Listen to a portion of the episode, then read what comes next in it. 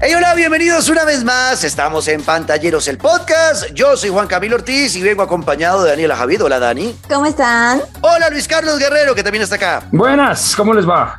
Bien, contentos, felices, una semana Eso. más. Una semana más de videojuegos y una semana más de noticias. Hoy hablamos de la cancelación del E3 del año 2022. Oh. Este año pensaban volver a hacerlo en Los Ángeles, en vivo, ¿no? En, en el centro de Presencial. convenciones y también eh, una parte en digital, pero cancelaron tanto la digital como la presencial. Y vamos a hablar de Oh. eso y más. Así que bienvenidos.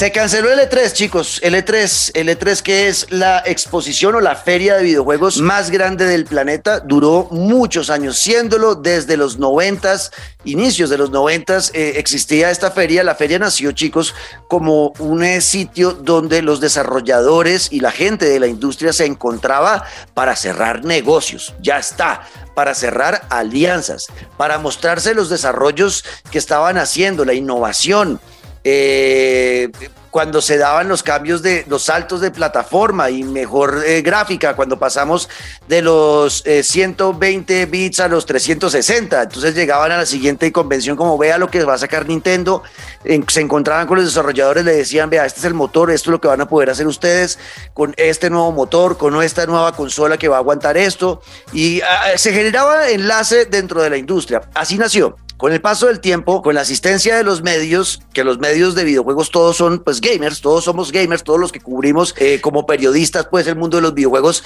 eh, pues éramos también gamers, entonces terminó mezclándose como una feria de negocios, pero a la vez para fans. Y al, al final, antes de que se cancelara el, el E3 del 2020, cuando llegó la pandemia, pues ya incluso estaban yendo, ya no, no solamente gente de la industria, periodistas, sino que también empezaron a abrirle eh, la puerta al público en general. La gente pagaba una boleta y entraba al centro de convenciones a vivir la feria también como si fueran expositores y demás.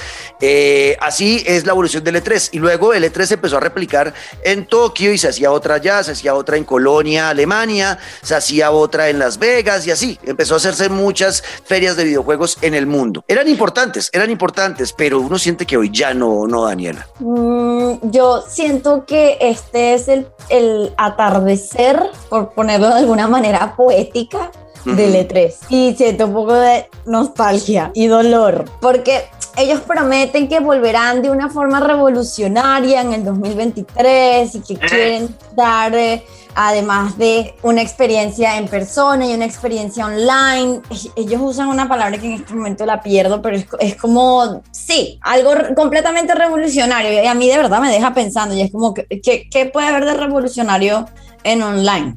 Ujú. O sea, a- yo sentiría que estoy viendo, sí, o sea, lo que siempre veía en, en- en YouTube o en, o en cualquier otra plataforma de streaming, L3. Entonces, ¿qué? ¿Lo vas a hacer interactivo? ¿Cómo se hace interactivo? No sé, no sé, y, y le veo más bien como que esta es una forma de decir adiós.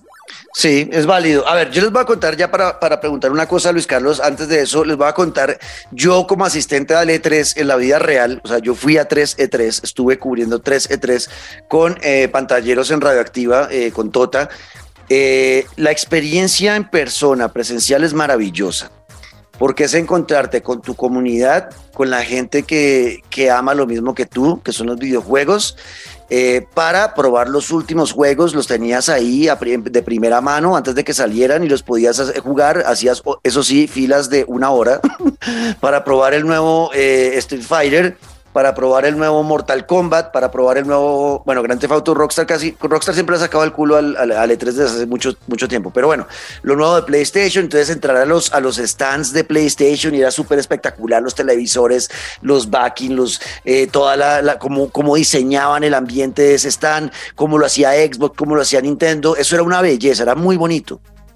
Eh, pasando los años, ya el último E3, ya en el último E3 que yo estuve, ya Nintendo no tuvo no tuvo eh, conferencia, no tuvo conferencia, no todavía tenía presencia, pero ya no hacían conferencias, que la conferencia era muy importante y eso lo, lo emitían en vivo por YouTube y era cuando hacían todo el World Premiere y salía el nuevo juego y no sé qué. Y eh, eso, eso que ahora lo vivimos en el State of Play, lo vivimos en el Nintendo Direct, Xbox también ahora saca de vez en cuando videos sacando algo nuevo, no, no tienen como, como que ese tema de, de, de, de lo, de lo de lo esperado de las conferencias, pues ya no va a estar y ya no está.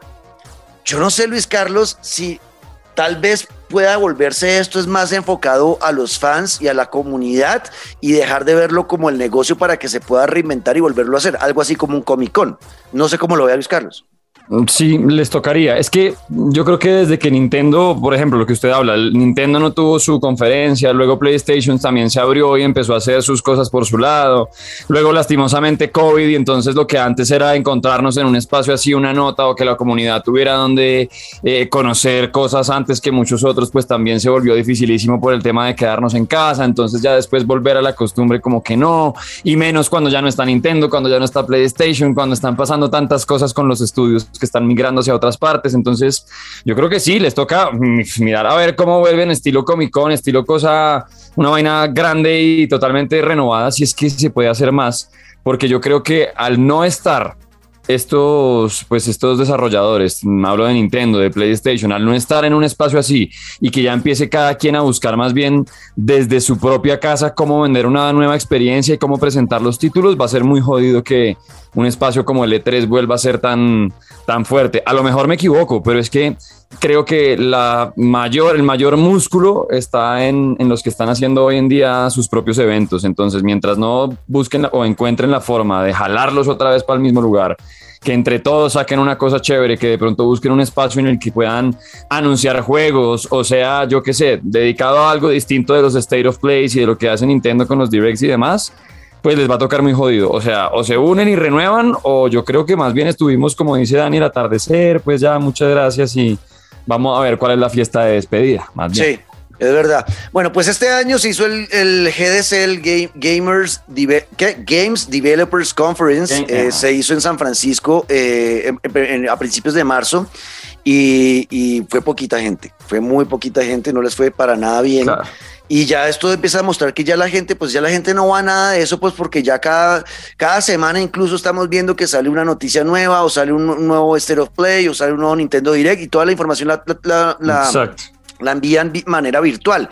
Ya no sí. es necesario estar en esos sitios. Entonces, al final yo creo que lo que si el E3 quiere subsistir y quiere volver a hacerse y quiere ser lo que fue en algún momento, le toca ya enfocarse no tanto en, la, en, los negocios y en lo que hacían detrás, que era para las empresas y para los desarrolladores, sino volverlo un, un fan fest, un, un, un sitio donde van a tener exclusivas seguir teniendo los juegos que no han salido para probarlos ahí eh, los fans y que sea enfocado a eso, a los fans como los Comic Con, donde tienen eh, conferencistas importantes, eh, el actor que interpreta no sé quiéncito en, en la nueva serie del Señor de los Anillos, o sea, cosas así, pero ahora en juegos. Entonces, tener una conferencia con un desarrollador del juego del Zelda Breath of the Wild 2 y que la gente pueda hacer preguntas, o sea, ya tienen que cambiar la, la, la cosa para que funcione.